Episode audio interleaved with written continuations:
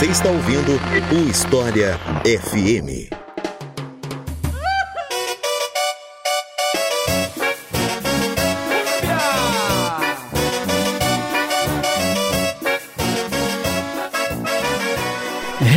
Revolução Mexicana, uma das revoluções mais importantes do século XX, é o tema do episódio de hoje do História FM. Eu sou Eclis Rodrigues e hoje vamos conversar sobre essa revolução com o professor Valdir Rampinelli, a quem eu passo a palavra para se apresentar para vocês. Então, Valdir, seja bem-vindo novamente ao História FM e fique à vontade para se apresentar para o pessoal. Olá, Iclis. Eu sou Valdir José Rampinelli, sou professor do Departamento de História da Universidade Federal de Santa Catarina e neste departamento eu trabalho História da América Latina. E dentro desta disciplina dou também Revolução Mexicana. Então é isso, vamos conhecer um pouco mais essa revolução depois que eu falar para vocês da nossa campanha no Apoia-se.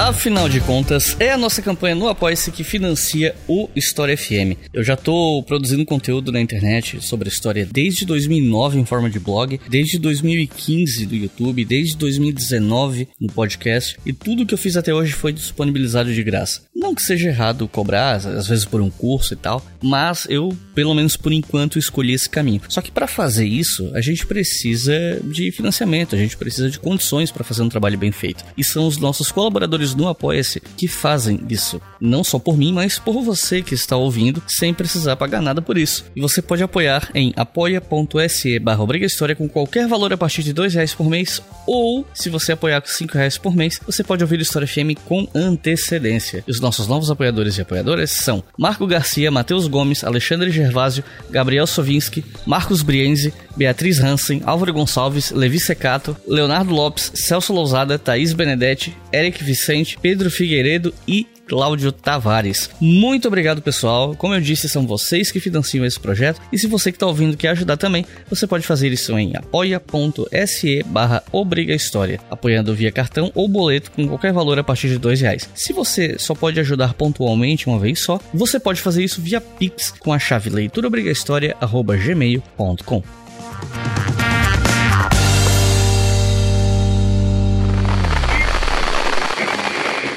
El general en jefe del Ejército Libertador del Sur, Emiliano Zapata. Manifiesto zapatista en Nahua. Nosotros nacimos de la noche, en ella vivimos, moriremos en ella. Pero la luz será mañana para los más, para todos aquellos que hoy lloran la noche, para quienes se niega el día, para quienes es regalo la muerte, para quienes está prohibida la vida.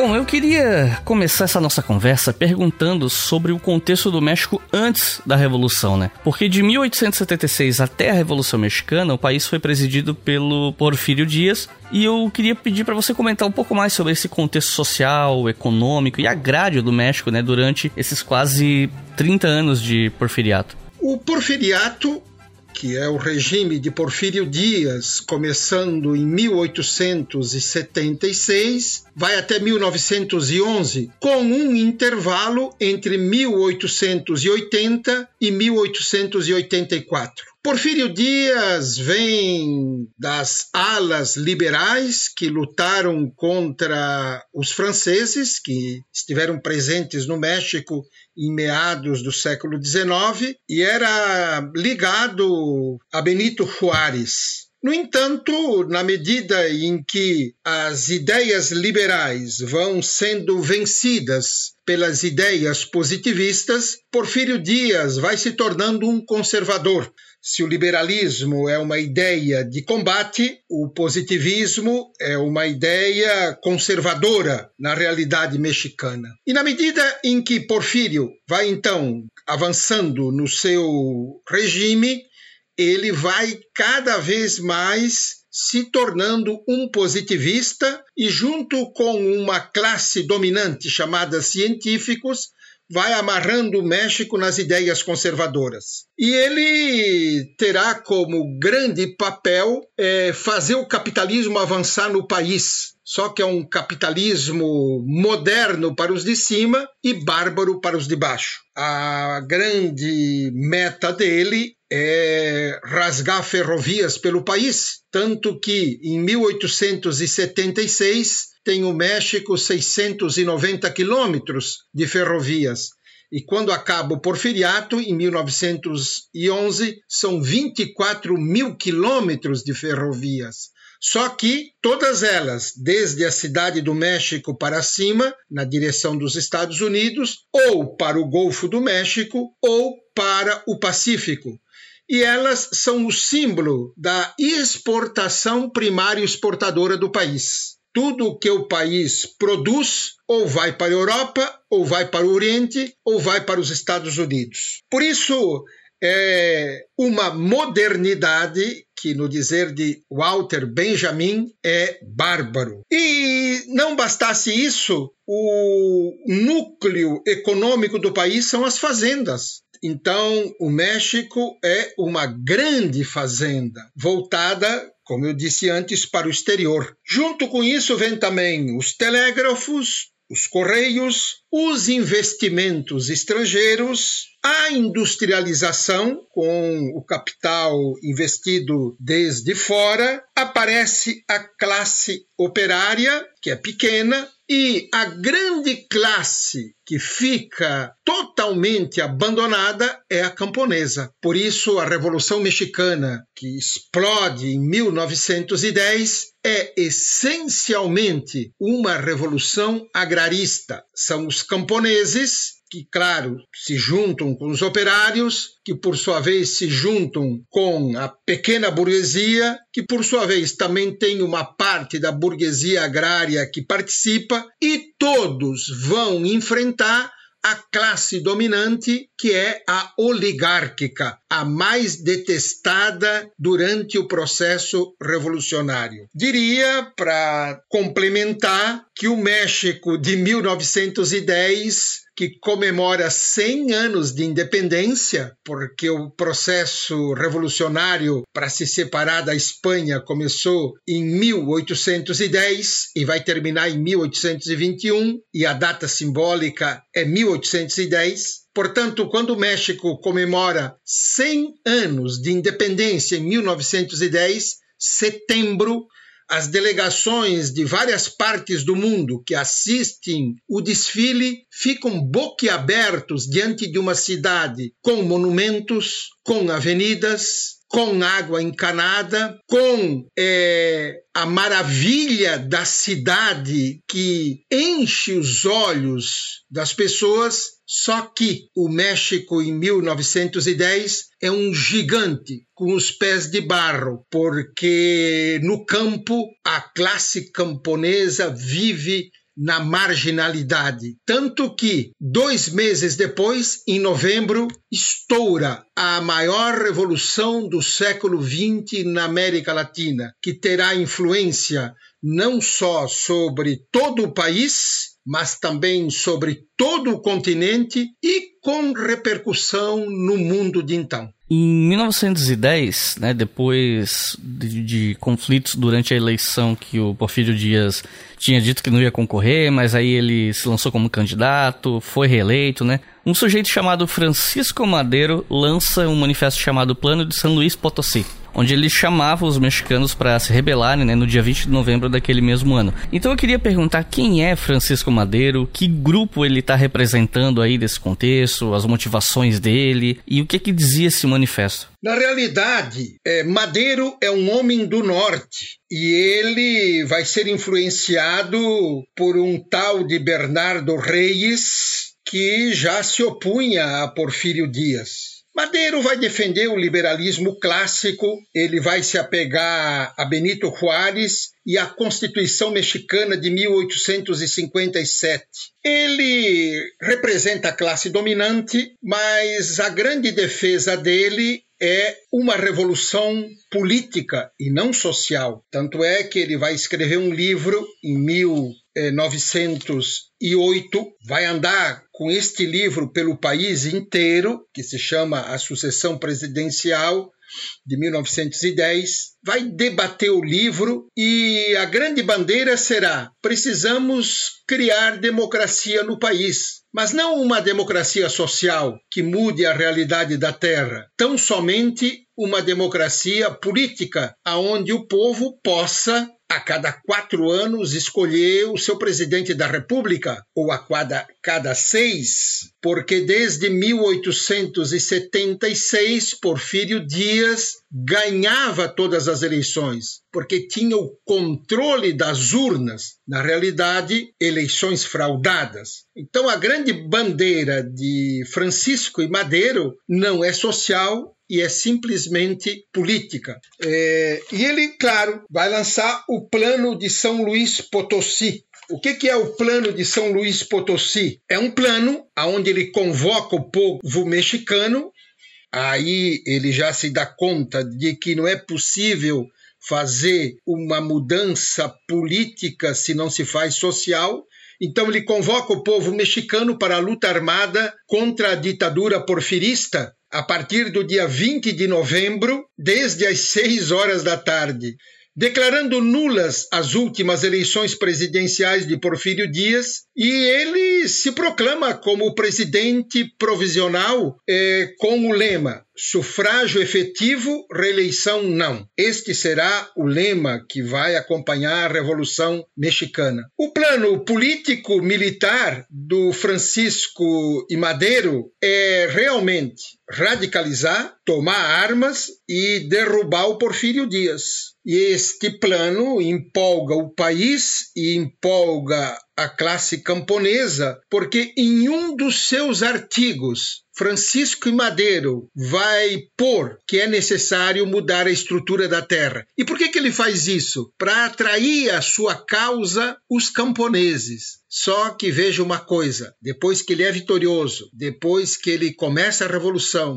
depois que ele se elege presidente da República, ele vai abandonar esse artigo que trata da mudança da estrutura da terra. Por isso que ele vai ser odiado pelos camponeses. Inicialmente, se os camponeses estavam com ele por causa da bandeira da terra, posteriormente os camponeses vão odiá-lo porque ele abandona esta causa. Tanto que, quando Porfírio Dias renuncia e vai embora, e no país se passa a ter eleições, Francisco Madeiro diz ao povo mexicano: a revolução acabou, porque agora a democracia política está no país. A resposta dos camponeses é a seguinte: não, agora a revolução começou para nós, porque a estrutura da terra ainda não foi mudada. Veja, portanto, que para Madeiro, uma revolução política, para os camponeses, uma revolução social.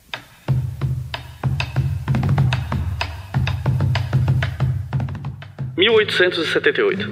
Os Estados Unidos reconhecem o governo de Porfírio Dias após o ditador facilitar os interesses de investidores estadunidenses no México, em troca de pressão sobre o presidente Rutherford Hayes pelo reconhecimento.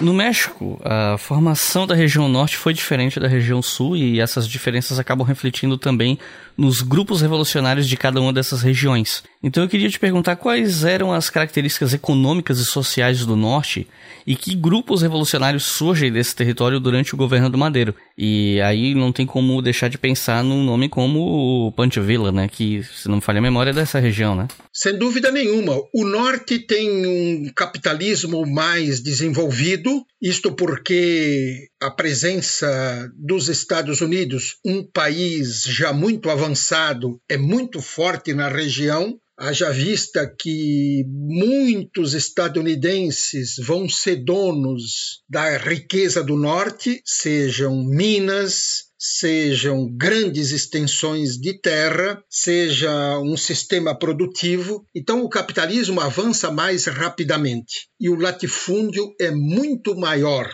ele seja este latifúndio nas mãos dos estadunidenses, seja na mão dos mexicanos. O sul é mais indígena, aonde predomina as tradições das terras comunais, do ejido, enfim, a cultura indígena muito mais presente no sul. Por isso é que eh, dois grandes líderes camponeses vão aparecer em algum momento eles vão se juntar, mas eles têm exércitos com características diferentes. Você citou Francisco Villa, mais conhecido como Pancho Villa. Ele tem um exército de cerca de 30 mil pessoas, são trabalhadores, são pessoas que trabalham nas fazendas, são carvoeiros, são diaristas, são operários, é um exército uniformizado que recebe algum salário e que tem uma estrutura de exército. Ao passo que no sul nós temos o exército do Emiliano Zapata, o exército libertador do sul se chama, ao passo que o exército de Pancho Villa se denomina Divisão do Norte. Como é o Exército Libertador do Sul? São cerca de 7 mil camponeses literalmente camponeses que trabalham durante o dia e fazem as suas incursões contra o governo durante a noite, eles é, é, usam a sua condição exatamente de camponês. Tanto é que o governo, quando chega na região, não encontra nenhum soldado, são todos camponeses trabalhando nas suas terras, que quando o sol se põe, de camponês viram soldados comandados por Emiliano Zapata. E a grande luta do Exército Libertador do Sul é o Plano de Ayala, um documento em que eles querem fazer uma revolução não para avançar, mas para voltar ao passado. Voltar ao passado no quê? Na estrutura da terra, como ela era antes da chegada de Hernán Cortés no país. Ao passo que o exército de Pancho Villa posteriormente vai defender a terra, mas inicialmente defende muito mais uma mudança política. É o exército do sul que vai influenciar o exército do norte e vai dar para ele a pauta da reforma agrária. Então são entidades que lutam contra o porfiriato, posteriormente contra Victoriano Huerta, um ditador, mas as pautas são distintas. Enquanto alguém é camponês, os outros são trabalhadores diaristas. Só em outubro de 1911, depois da renúncia do Porfírio Dias, o Madeiro sai vitorioso nas eleições, né? ele é eleito presidente e tudo mais. E nesse ano, forças camponesas e indígenas do Sul, lideradas pelo Zapata, lançam o Plano Ayala. E nesse programa político, eles não reconhecem o Madeiro como presidente, pedem a destituição dele e deixa bem forte esse caráter de luta de classe dentro da revolução, né? Então, é, você pode explicar um pouco mais sobre a região sul, o zapatismo, o Plano Ayala e tudo mais? Veja, o Porfírio Dias renuncia em maio de 1911, quando ele viu que não havia mais condições para ficar no país e os grupos armados apareciam por todos os lados, temendo a vida, ele é forçado a renunciar e vai para Veracruz tomando um barco chamado Ipiranga eh, e ruma para Paris. Inclusive, na viagem de trem da cidade do México até o porto de Veracruz, por pouco ele não é assassinado, pois o trem é assaltado.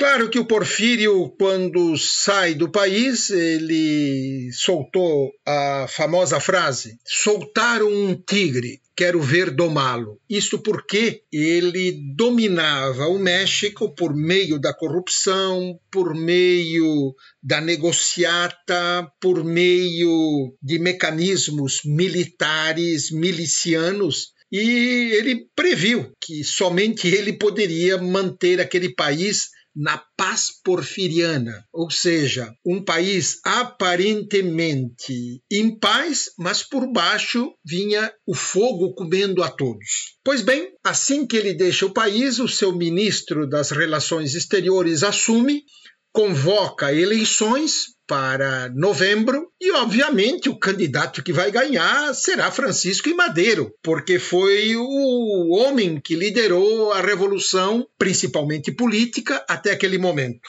E os camponeses, inclusive do norte e do sul, apoiavam o Francisco Madeiro. Por quê? Como eu disse antes, no plano de São Luís Potosí de 1910, o Madeiro tinha posto um item que tratava da reforma agrária, que tratava da mexida na estrutura da terra. Então, crendo que isso fosse posto em marcha, os camponeses, um ano depois, novembro de 1911, hipotecam total solidariedade a ele. Ele é eleito, leva mais de 90% de todos os votos do país. No momento em que Madeiro se torna presidente da República, ele solta a famosa frase: a revolução acabou, porque Porfírio foi embora, eu fui eleito e daqui a quatro anos vamos ter novamente eleições. Portanto, a democracia chegou. Neste momento, os camponeses dizem: não, a revolução para nós agora começa, porque nós não queremos votar. Não se muda um país pelo voto. Já diziam os precursores da Revolução Mexicana, principalmente os irmãos Flores Magón, no seu jornal Regeneración. Um país se muda pelas balas que saem do fuzil, afirmavam eles. Neste momento, então, os camponeses rompem com Francisco Madeiro e aquele que foi apoiado passa a ser inimigo. E ele passa principalmente a ser inimigo dos zapatistas, porque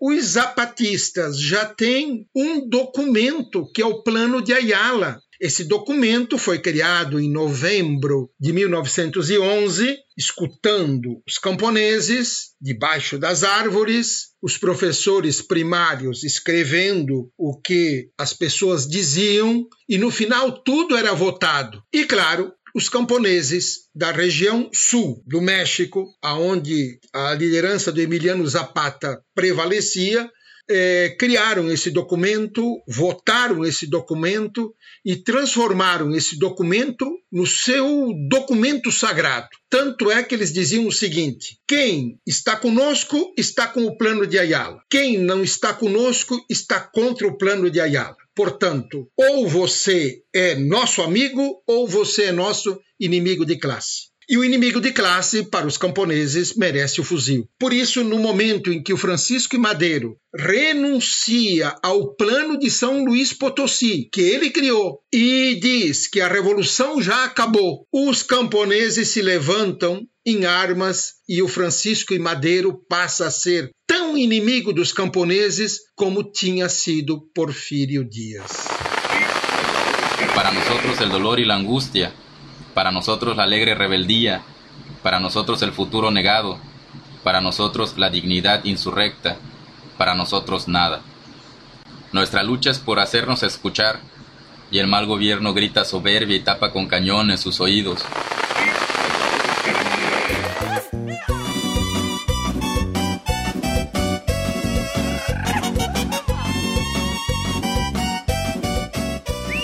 Além da oposição de grupos revolucionários, o Madeiro também tinha oposição de grupos de direita e ele sofre um golpe efetivamente, né? Então, eu queria te perguntar como é que ocorreu e quando ocorreu esse golpe, né? E quem é Victoriano Huerta que assumiu em seguida? Na verdade, quando você quer agradar a todos, acaba desagradando a todos também. Francisco Madeiro, que assume em novembro de 1911, vai ficar no poder até fevereiro de 1913. O Francisco Madeiro, ele, assim que se torna presidente, ele não arranca as raízes porfiristas do país ele não agrada as classes camponesas. Ele não faz nada pelas classes operárias. Portanto, ele consegue desagradar de cima até embaixo. E, inclusive, os Estados Unidos, porque ele vai cobrar imposto do petróleo que é tirado do México e levado para os Estados Unidos, que é um direito do país. Então, o é, que, que vai acontecer? O chefe das Forças Armadas, que é Victoriano Huerta, vai dar um golpe contra Madeiro em fevereiro de 1913. E quando ele dá este golpe contra Madeiro, Victoriano Huerta tem o apoio das classes altas, dos investidores estrangeiros, da hierarquia eclesiástica, do embaixador dos Estados Unidos no México, que se chama Lane Wilson, e o Madeiro fica praticamente sem ninguém, porque o governo dele que era um governo de expectativa, de mudança, de radicalização, se tornou, como diz o mexicano, mais de lo mismo, a mesma coisa. Por isso, ele é preso fevereiro de 1913 e é assassinado pelo Victoriano Huerta, que aí sim na condição de ministro das Forças Armadas de então, assume a presidência da República e vai implantar um porfirismo sem porfírio. Ou seja, de 1913, fevereiro, até a queda de Victoriano, julho de 1914, nós vamos ter no México novamente uma ditadura não mais com Porfírio, mas com Victoriano. Eu diria é exatamente a partir deste momento em que Victoriano Huerta assume a presidência do país como ditador, fevereiro de 1913, que a guerra civil no México de 1910 até então se transforma e vira uma revolução. É aí que começa realmente a Revolução Mexicana. Apenas um governador que era o Venustiano Carranza, se opôs inicialmente à presidência do Huerta. E, e com ele, né, surge um novo grupo revolucionário e novos nomes como Álvaro de Obregón e, enfim, e outros, né? E eu queria saber quem são o Carranza e o Obregón, é, como é que passam a atuar o Pancho Villa e o Zapata, e queria saber se você pode falar um pouco mais sobre esse rearranjo de forças revolucionárias durante o governo do Huerta. Sem dúvida nenhuma, Victoriano Huerta, o ditador, passa a ser odiado no país logo no início do seu governo, porque ele usa o assassinato político para calar os seus opositores. É, Venustiano Carrança é governador em um estado norte do país, é um conservador, é um latifundiário, mas é um constitucionalista. É alguém que defende a Constituição. E diante do ataque à, à norma vigente, diante do assassinato de Francisco e Madeiro, diante da ditadura imposta, Venustiano Carrança se levanta e se torna o grande opositor à ditadura é um governador de um estado pequeno, mas pouco a pouco ele vai angariando apoio no norte, e como você falou, um dos apoiadores será Álvaro Obregón. E ele cria então o Exército Constitucionalista no norte do país. Se nós pegarmos o norte do México, na parte nordeste, está Venustiano Carranza. Se nós pegarmos o norte do México, na parte noroeste, está Álvaro Obregón. E se nós pegarmos o norte do México, na parte central, está Pancho Villa. Veja que dois latifundiários constitucionalistas, Carranza e Obregón, e um camponês, Villa. Eles se juntam todos contra Victoriano Huerta. Agora, são classes distintas. Este é um exército constitucionalista formado por classes distintas. Aí está a burguesia agrária e até latifundiária, que é Carrança, que é Obregón, e aí está um camponês, que é Villa. Mas o que os une? A luta contra Victoriano Huerta. E Pancho Villa, que ocupa o centro do México, começa a crescer muito diante de Carrança e de Obregón. Tanto que Carrança e Obregón necessitam de Villa, mas ao mesmo tempo começam a ficar preocupados com ele e querem diminuir a força dele. Mas Villa tem uma autonomia própria e está com Obregón e está com Carrança, mas tem o seu próprio caminhar e vai pouco a pouco se distanciando deles e todos lutando contra Victoriano Huerta. Chega um determinado momento em que Carrança quer destituir Villa do exército e os dois rompem. E continuam todos lutando contra Victoriano Huerta. E na realidade, quem vai derrotar Victoriano Huerta é o exército constitucionalista, mas não o de Carrança, tampouco de Obregón. É Villa, porque numa famosa batalha de Zacatecas, julho de 1914, Villa descendo pelo centro do país, Zacatecas praticamente a 600 quilômetros da cidade do México. Ali, Villa destrói completamente o exército de Victoriano Huerta. Quando o ditador Huerta, na cidade do México, vê que o seu exército foi destroçado por Villa, ele começa a arrumar as malas para ir embora porque os trens são rápidos para a época e dentro de poucos dias o exército de Villa pode chegar na cidade do México, porque não existe mais nenhuma resistência. Só que quem vai chegar na cidade do México antes de Villa vão ser Carrança e Obregón. Mas quem derrota Victoriano Huerta é Francisco Villa.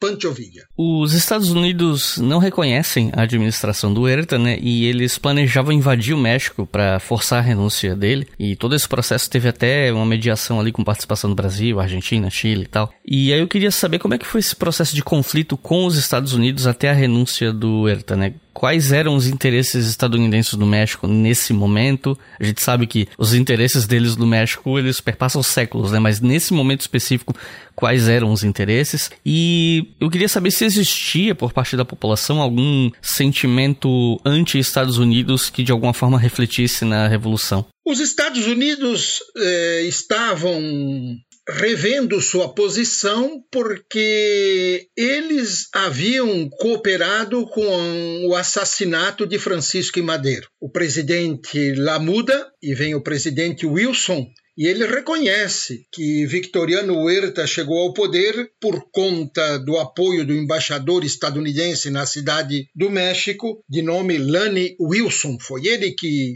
arquitetou, apoiou e incentivou esse golpe de Estado e o assassinato de Francisco e Madeiro. Então, os Estados Unidos reconhecem que cometeram um grande erro ao assassinar Francisco e Madeiro. Os Estados Unidos têm diferenças com o Huerta. O Huerta é um desastre como ditador, é um homem ligado ao álcool, às festas, não governa o país, é um homem tirânico, ele tem né, naquela conjuntura, se você somar o exército, as guardas rurais, a polícia, as milícias, ele possui cerca de 250 mil homens em armas Hoje, na América Latina, o maior exército seguramente é o da Colômbia, com 200 mil. Imagina você que em 1913, 14, o Victoriano Huerta tinha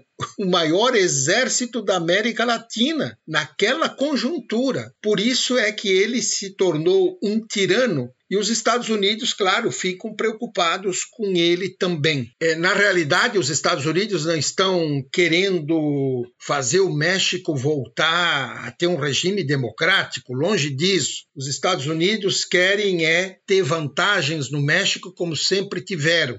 Tanto é que os Estados Unidos, com Porfírio Dias, também tinham as suas divergências, porque Porfírio Dias se aproximava muito mais dos capitais europeus que investiam no país México e aceitavam que mexicanos ilustres fossem sócios destes investimentos e não aceitava muito os capitais estadunidenses, porque eles vinham e não queriam ter sócios mexicanos no país. Por isso, para os científicos, esta classe dominante durante o porfiriato, ela estava muito mais voltada para a Europa do que para os Estados Unidos. É, tanto é que a famosa frase atribuída a Porfírio Dias, pobre México, tão longe de Deus e tão perto dos Estados Unidos, porque os capitais europeus eram mais maleáveis que os capitais estadunidenses. Pois bem, então é, os, os, Estados Unidos é, não têm nenhum interesse na democracia mexicana, pelo contrário, tem interesse em levar vantagem. Se a Revolução Mexicana foi anti-imperialista, sem dúvida nenhuma, principalmente sob o comando de Pancho Villa. Por quê? Porque os investimentos estadunidenses eram grandes no país, porque muitos ricos estadunidenses eram donos das minas de estanho no norte e porque muitos estadunidenses compravam terras e grandes extensões territoriais no norte do país e, claro, toda aquela agricultura estava voltada para os interesses da economia estadunidense. Por isso, a Revolução Mexicana, ela tem sim um caráter agrarista, ela tem sim um caráter anticapitalista, ela tem sim um caráter nacionalista, ela tem sim um caráter de burguesia agrária vencedora, mas ela tem também um caráter anti-imperialista. Por isso a Revolução Mexicana ela assusta os Estados Unidos por causa das ideias anti-imperialistas que perpassa principalmente os exércitos camponeses e mais o de Villa, porque ele está atuando no norte e perto da fronteira com os Estados Unidos, não o de Zapata que está no sul. Via chega a defender a tese de que se deveria fazer um grande fosso na fronteira para não deixar os estadunidenses passar para o lado mexicano, que eles fiquem lá do outro lado. E via, quando interceptava um trem na sua região, se alguém se apresentasse como estadunidense, era fuzilado. Tipo, você é representante dos ricos, dos exploradores, daqueles que levam a nossa riqueza. Tanto é que o Via já quando perde o seu exército e vai apenas chefiar um grupo guerrilheiro de 200 pessoas, invade os Estados Unidos. Dizem que foi a única invasão do território estadunidense até então. Invade, mata, cria um problema grande entre o México e os Estados Unidos, e tanto é que os Estados Unidos eh, manda uma expedição de muitos soldados chefiado por um general chamado Pershing, para entrar no México e pegar Pancho Villa. Claro que eles vão fracassar. Por isso, a Revolução Mexicana tem sim um caráter anti-imperialista. 22 de fevereiro de 1914. Depois de ser forçado a renunciar, Francisco Madeiro e seu vice-presidente, José Maria Pino Soares, são assassinados.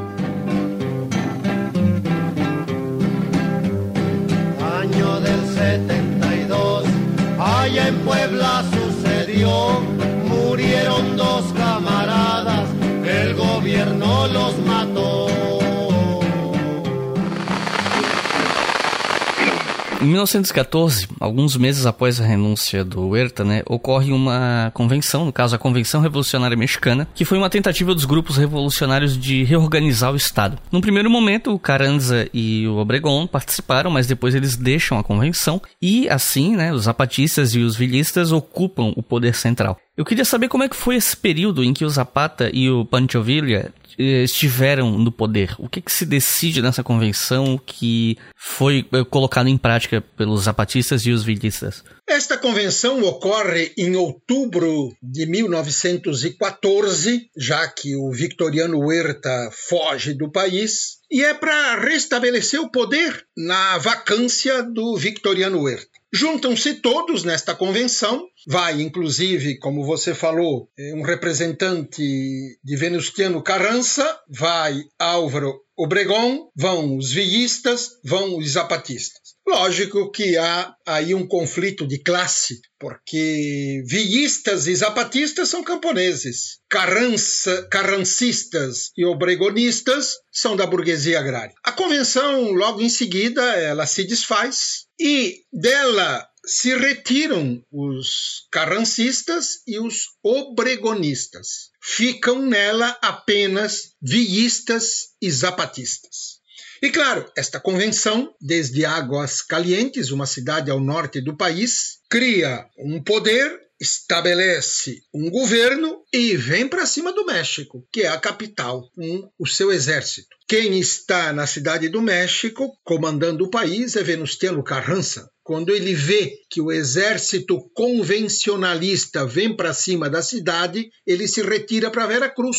E o exército vem, toma a cidade do México. Mas antes de tomar a cidade do México, tanto Pancho Villa como Emiliano Zapata se encontram nos arredores do México, em Xochimilco, estabelecem aí um plano de governo para o país e Zapata passa a via a ideia de que a terra é fundamental, porque se juntaram neste momento dois grandes exércitos camponeses. Obviamente que o de Emiliano Zapata com mais características camponesas, ao passo que o de Villa ainda não. Mas nesse momento, Villa incorpora na sua armada a ideia da reforma agrária avançam sobre a cidade, Xochimilco é um bairro, e tomam o país.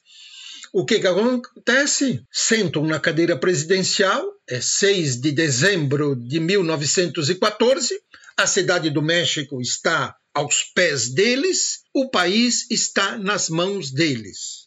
Só que são duas pessoas que não querem tocar a burocracia do país. Eles querem voltar, obviamente, para suas regiões. Por quê? Porque é nas suas regiões que eles têm uma grande atuação, tanto Zapata no sul quanto Villa no norte. E como são camponeses, e o México não é só camponês, eles deixam na presidência da República um representante seu que pouco a pouco vai deixando de representar tanto Villa quanto Zapata, vai se aproximando de Venustiano Carrança, que está refugiado com seu exército em Veracruz, e já no mês seguinte, janeiro de 1915, todo aquele poder que estava nas mãos de dois líderes camponeses se desfaz e começa a voltar para as mãos de Venustiano Carrança e de Álvaro Obregón. Venustiano Carrança começa a se movimentar desde Veracruz, a 300 quilômetros da cidade do México, encarrega Álvaro Obregón de, com o seu exército, enfrentar Pancho Villa, que nessa altura já está saindo da cidade do México e se deslocando para o norte, e o estratégico é derrotar Villa, porque é muito forte, tem um exército de 30 mil homens, e deixar Zapata para uma outra ocasião. E via desatendendo alguns generais dele, principalmente um chamado Felipe Ángeles, ao invés de se deslocar rapidamente para o norte, aonde ele tinha base de apoio e poderia enfrentar Álvaro Obregón com o exército de Venustiano Carrança, via insiste em ficar perto da cidade do México e é derrotado no primeiro semestre de 1915 em três batalhas seguidas. Tanto é que o seu exército é destroçado de praticamente 300, 30 eh, mil homens. Ele termina o semestre de 1915 com um grupo armado de 200 pessoas. É neste momento, então, que a classe burguesa agrária, que esteve junto com a classe camponesa se consolida e passa a ser a gestora da Revolução Mexicana. Nuestra lucha es por el hambre, y el mal gobierno regala plomo y papel a los estómagos de nuestros hijos. Nuestra lucha es por un techo digno, y el mal gobierno destruye nuestra casa y nuestra historia. Nuestra lucha es por el saber, y el mal gobierno reparte ignorancia y desprecio. Nuestra lucha es por la tierra, y el mal gobierno ofrece cementerios. Nuestra lucha es por la vida, y el mal gobierno oferta muerte como futuro.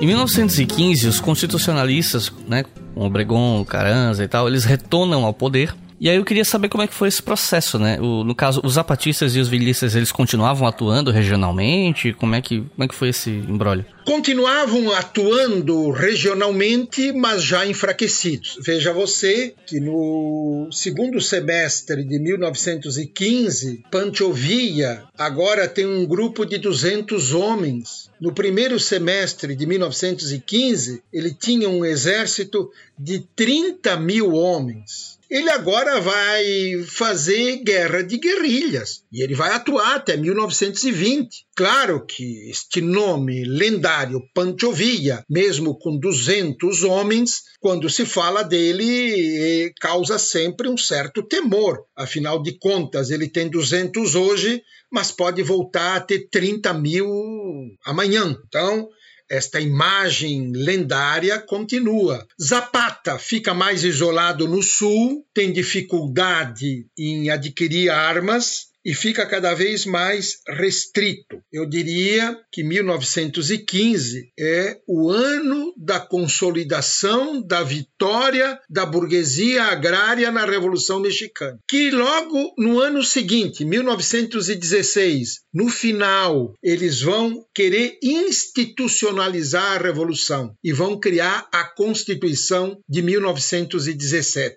Ela começa a ser discutida em dezembro de 1917 2016, é discutida em janeiro de 1917 e é proclamada em 5 de fevereiro do mês seguinte. Nesta Constituição realizada em Querétaro, participam dela os camponeses, villistas e zapatistas, participam os operários, participam as classes perqueira burguesa, participam os militares. Não participam da Constituição os oligarcas, porque nesta altura eles perderam as suas terras, perderam a condução do país, muitos foram mortos e outros tantos fugiram para os Estados Unidos levando o que podia, principalmente os oligarcas do norte. Então é uma constituição muito debatida em que a classe burguesa agrária quer impor as suas visões dentro dessa Constituição, enquanto que a classe camponesa diz que não. E há sempre a ameaça, durante esta Assembleia Constituinte, de que os camponeses retornem os veístas para o norte, os zapatistas para o sul e a revolução continue. Por isso, quem vai fazer um trabalho importante será Álvaro Obregón, representante da burguesia agrária, que vai dizer aos seus pares: nós vamos ter que entregar os anéis para não perder os dedos. Temos que aceitar que entre nesta Constituição as ideias do plano de Ayala. Temos que aceitar que entre nesta Constituição as ideias veístas, porque enquanto eles discutiam isto, Zapata estava no sul, Villa estava no norte, e a ameaça da retomada do processo revolucionário pairava sobre esta Assembleia Constituinte. E nesta altura, desde 1910 até 1917, dezembro de 16 e janeiro de 17, 2 milhões de mexicanos já tinham morrido no processo revolucionário. A população do país era de 16 milhões. Então, a ameaça da retomada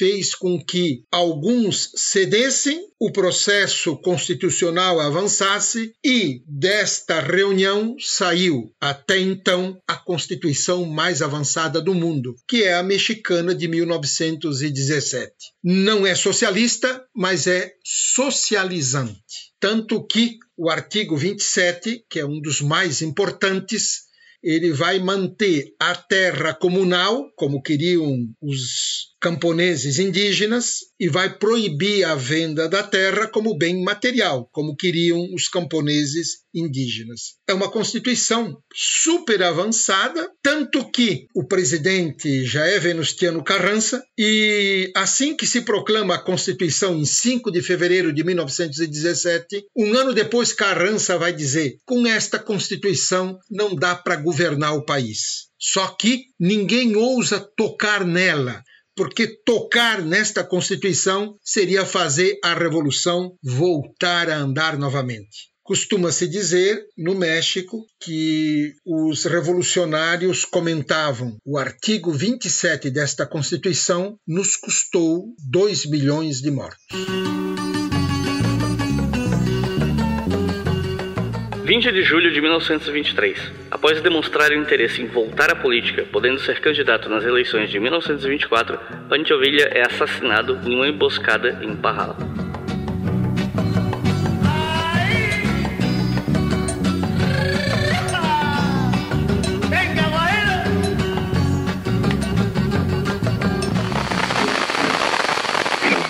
Durante o governo do Carranza, em 1917, ocorre a Assembleia Constituinte e no mesmo ano entra em vigor essa Constituição, né? E eu queria pedir para você comentar um pouco sobre quem participou dessa Constituinte e quais os principais pontos dessa nova Constituição que fazem com que ela seja tão importante. Bom, participou da Constituinte os camponeses, veístas, zapatistas, que foram escolhidos por Pancho Villa e Emiliano Zapata, participaram militares indicados que estavam envolvidos na revolução, participaram eh, operários também indicados. Em alguns lugares houve eleições para os delegados, em outros lugares não. Participaram os representantes da pequena burguesia, participaram representantes da burguesia, não participaram representantes da igreja e tampouco a classe dominante, os oligarcas. Quais são os pontos mais importantes desta Constituição? Ela vai marcar tanto a vida dos mexicanos que 5 de fevereiro, até hoje no México, é um feriado nacional.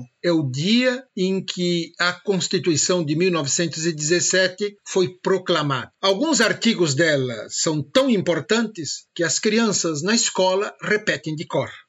O artigo 3, por exemplo, trata da educação, estabelece o laicismo em todas as, as escolas oficiais e particulares, em todos os graus. O artigo 27, sobre a terra e a propriedade nacional do subsolo, vai defender que o subsolo é do país e que a terra é uma propriedade dos povos originários, ela não pode ser vendida, é a terra comunitária e ao ejido. O artigo 28 vai tratar dos monopólios, vai atingir em cheio os monopólios estadunidenses. O artigo 20, 123 fala sobre os direitos dos trabalhadores. O artigo 130 fala sobre a secularização dos bens da igreja. Enfim, é uma Constituição que corta fundo. Tanto é que quem fica descontente com ela é principalmente a classe latifundiária. E a igreja vai fazer uma campanha muito grande contra esta Constituição.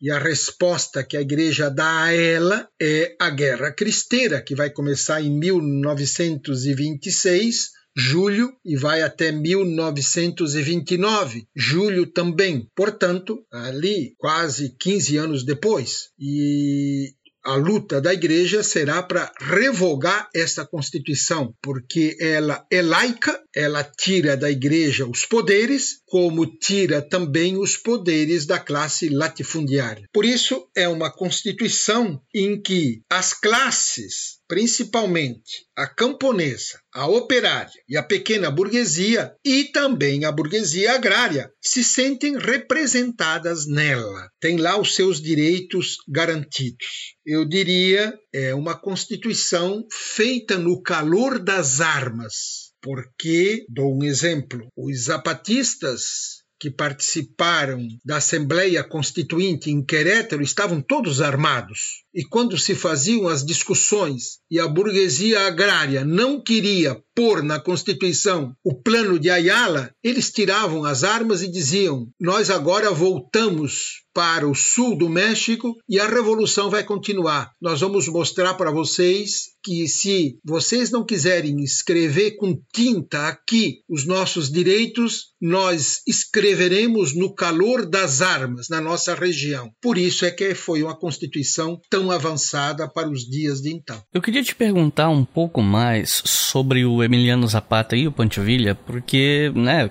quem está ouvindo já deve ter percebido que os dois foram figuras muito emblemáticas da Revolução, né? E ambos foram assassinados. O Zapata em 1919, Pancho Villa em 1923. Então eu queria pedir para você explicar para a gente como é que foram os contextos dos assassinatos deles. O que, é que a gente sabe sobre esses assassinatos?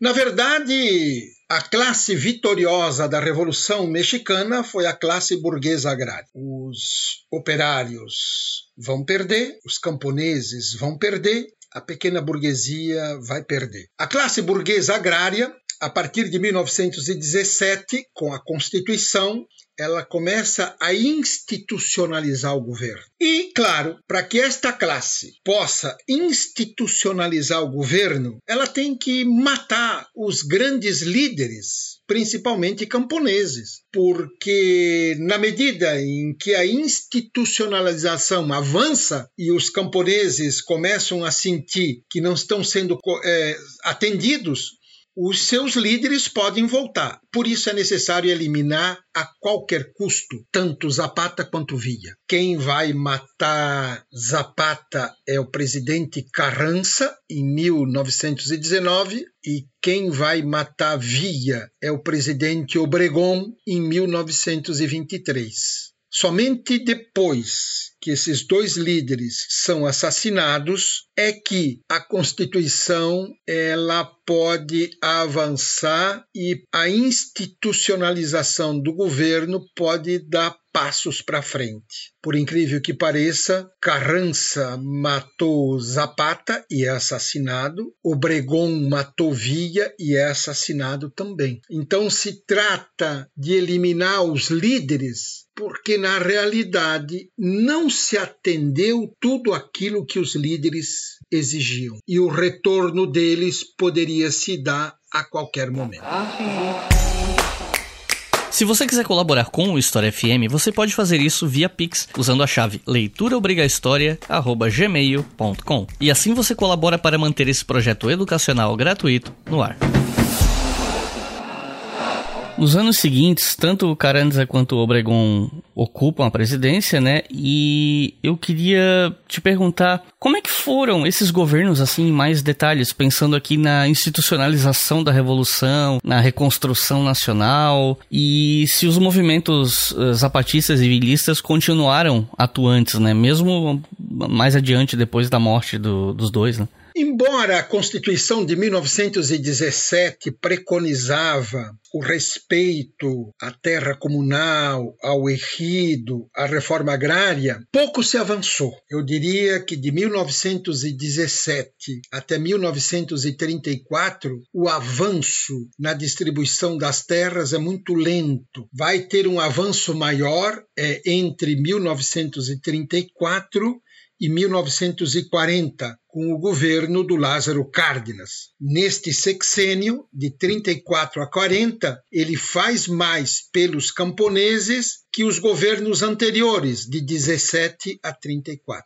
Bom, os governos de Carrança e de Obregón, eles vão procurar institucionalizar a revolução eles se consideram revolucionários e são, e Claro, aí tem a dominação de uma classe, não mais a oligárquica, mas a burguesa agrária, sobre os operários e sobre os camponeses. O conflito de classe não termina com a Constituição. O governo de Álvaro Obregón vai investir muito em educação. O secretário da Educação é José Vasconcelos. Ele vai fazer um plano de alfabetização do país, já que 80% dos mexicanos são analfabetos. E durante o seu governo, ele vai contratar três grandes muralistas da primeira geração: Diego Rivera, Davi Alfaro Siqueiros e José Clemente Orozco, que vão fazer o muralismo no país. E claro, são três comunistas em que eles vão pintar nos seus murais a história do México antes da chegada de Hernán Cortés, como eram os povos da Mesoamérica, vão mostrar a história do México dentro de um, uma perspectiva de luta de classe e vão mostrar a Revolução Mexicana. São governos progressistas, porque tem uma revolução que os empurra, mas é no governo também de Álvaro Obregón que, a meu juízo, nós temos a primeira morte da Revolução Mexicana, em 1923, quando ele assina um acordo com os Estados Unidos, Tratados de Bucareli, em que ele, para ser reconhecido pelo governo dos Estados Unidos como um governo legítimo, porque ele necessitava comprar armas de Washington para dominar a classe camponesa, principalmente Pancho Villa, ele cede aos Estados Unidos o direito de explorar o petróleo mexicano, porque os Estados Unidos tinham requerido o subsolo antes de 1917. Só se poderia, na cabeça de Álvaro Obregón, ceder isso porque o requerimento era anterior a 1917 porque se fosse posterior a 1917, já não seria mais possível, porque a Constituição de 1917 proibia que alguém de fora explorasse o subsolo mexicano. Então, Obregón buscou esta alternativa falsa, que foi dizer o seguinte: não, mas eles requereram o subsolo antes seria como que um direito adquirido. E nós sabemos que num processo revolucionário não tem direito adquirido. Eu considero esta a primeira morte da Revolução Mexicana e outras vão acontecer mais adiante. Por isso, a Revolução Mexicana, a meu juízo, e aí entra o livro do Adolfo Gili, é uma revolução interrompida. Inclusive, a minha última pergunta era justamente sobre isso. É, não sei se você quer desenvolver um pouco mais do, do porquê que essa revolução ela é considerada interrompida e, e o, o impacto dessa interrupção no médio e longo prazo, pensando né, num, numa escala de tempo um pouco maior. Ela é interrompida porque ela sofre várias mortes ao longo de todo o século XX. A classe burguesa agrária vai ser vitoriosa, vai institucionalizar o processo, vai manter algumas vantagens para os camponeses e para os operários, mas ela não vai mais avançar.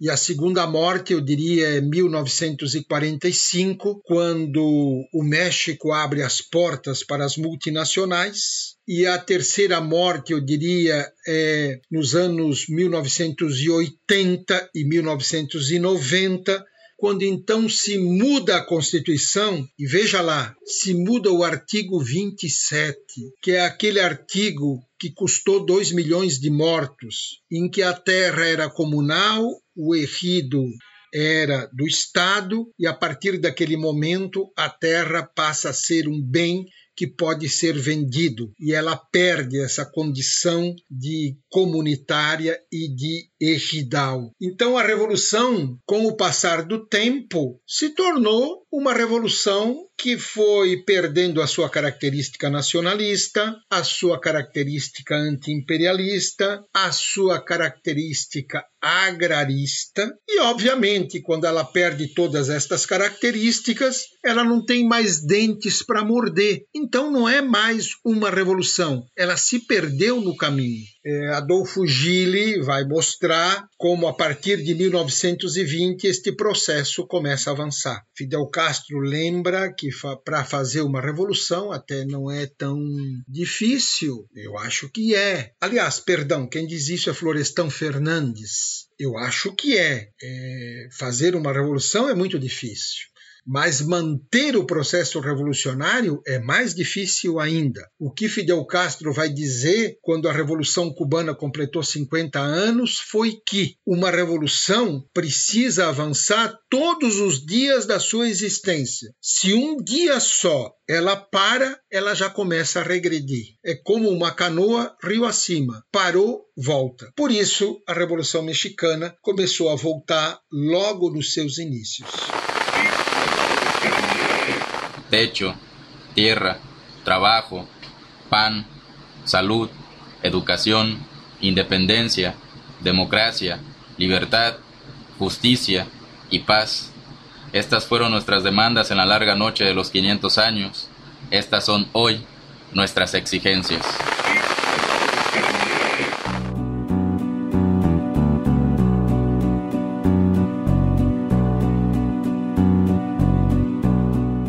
Recomendações de leitura para quem ouviu esse episódio até o final e quer entender mais sobre esse assunto, quer mergulhar nos livros mesmo. Se você tivesse que recomendar até três livros, né, para quem tá começando, não pode ser muita coisa. Então, assim, livro em português, inglês ou espanhol, se você tivesse que recomendar três livros, quais seriam? Bom, eu recomendaria, em primeiro lugar, dois grandes livros escritos por dois grandes historiadores, um sobre Pancho Villa e outro sobre Emiliano Zapata. O de Pancho Villa se chama Pancho Villa, volume 1, volume 2, do historiador austríaco Friedrich Katz que fugindo do nazismo foi para a França, veio para os Estados Unidos e caiu no México e se tornou um grande conhecedor da história do México e da Revolução Mexicana. E ele é o primeiro historiador a escrever uma obra de fôlego sobre Pancho Villa. E, obviamente, nesta obra ele vai mostrar o que foi a Revolução Mexicana. E até então, Pancho Villa, na historiografia mexicana, era considerado um bandido, um bandoleiro, um fora da lei. Tanto que ele nem aparecia no Congresso do México com o seu nome no portal dos heróis.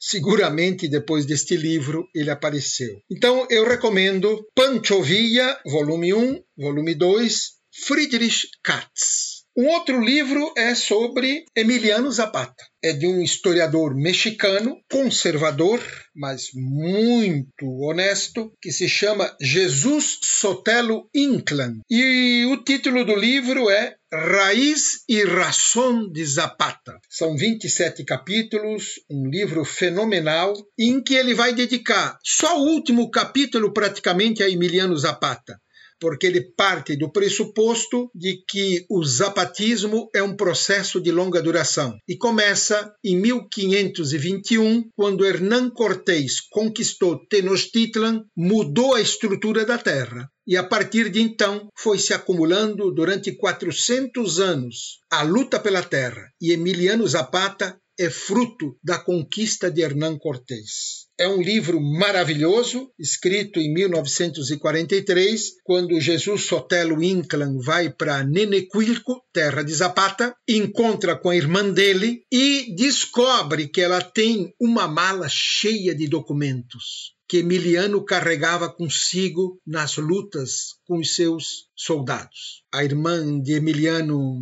custa a entregar esses documentos, mas quando ela percebe que ele vai escrever um livro sério, ela cede para que ele consulte esses documentos. E o outro livro que eu recomendo é este que eu já citei, A Revolução Interrompida, de Adolfo Gili. Eu acho que são três grandes livros, um sobre Villa, outro sobre Zapata e Adolfo Gili mostrando que a Revolução Mexicana é uma revolução que se caracteriza pela luta de classe, uma visão marxista. É o primeiro livro na historiografia mexicana escrito na cadeia de Lecumberri, ele estava preso, aonde ele vai dizer: a Revolução Mexicana não é um conflito regional apenas, não é um conflito de rebelião. Aqui está configurada uma tremenda luta de classe. Por isso, a Revolução Interrompida. Então é isso, gente. Valdir, tem algum recado final, alguma consideração final? Fica à vontade. Eu só queria dizer que a Revolução Mexicana ela tem um alcance nacional, toma todo o país do México. Não há casa que não tenha um morto ou que não tenha um conhecido morto. Ela tem um alcance em todo o continente, tanto que eh, no Rio de Janeiro, em Montevideo, em Buenos Aires, em Santiago do Chile, as classes operárias organizadas acompanhavam para e passo o avanço da Revolução Mexicana. E também chegava nesses lugares, vindo de barco, o jornal Regeneración dos irmãos Flores Magón, que são os precursores da Revolução. E também a Revolução Mexicana terá um alcance mundial, porque as potências de então, a Alemanha, a França, a Inglaterra e o Japão, tinham interesse que esta revolução, feita ao lado de um país desenvolvido, os Estados Unidos, atravessasse a fronteira e envolvesse os Estados Unidos nesse processo revolucionário, porque vinha a Primeira Guerra Mundial e, obviamente, que a Alemanha não queria que os Estados Unidos participasse dela. Por isso, eh, a Alemanha chega a oferecer para os mexicanos armas e investimentos para que a revolução avance além fronteira.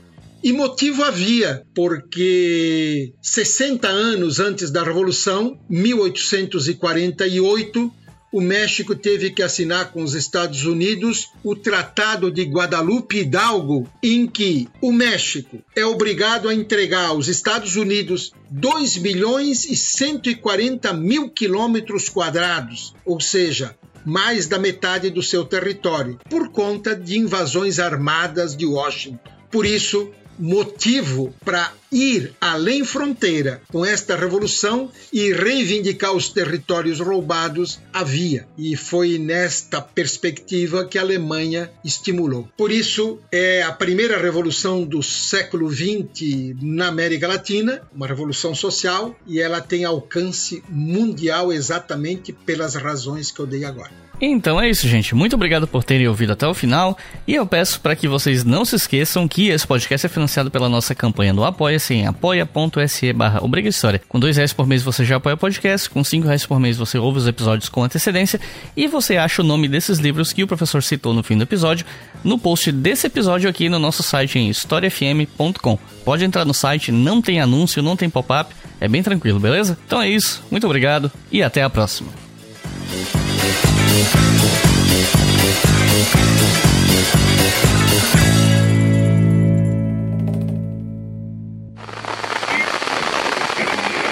Para el poderoso, nuestro silencio fue su deseo. Callando nos moríamos, sin palabra no existíamos.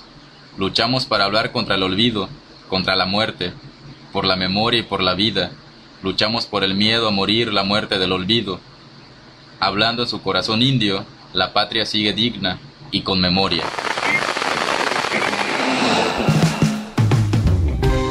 Este podcast foi financiado por nossos colaboradores no Apoia-se. Acesse apoia.se barra História e contribua para manter este projeto educacional gratuito no ar.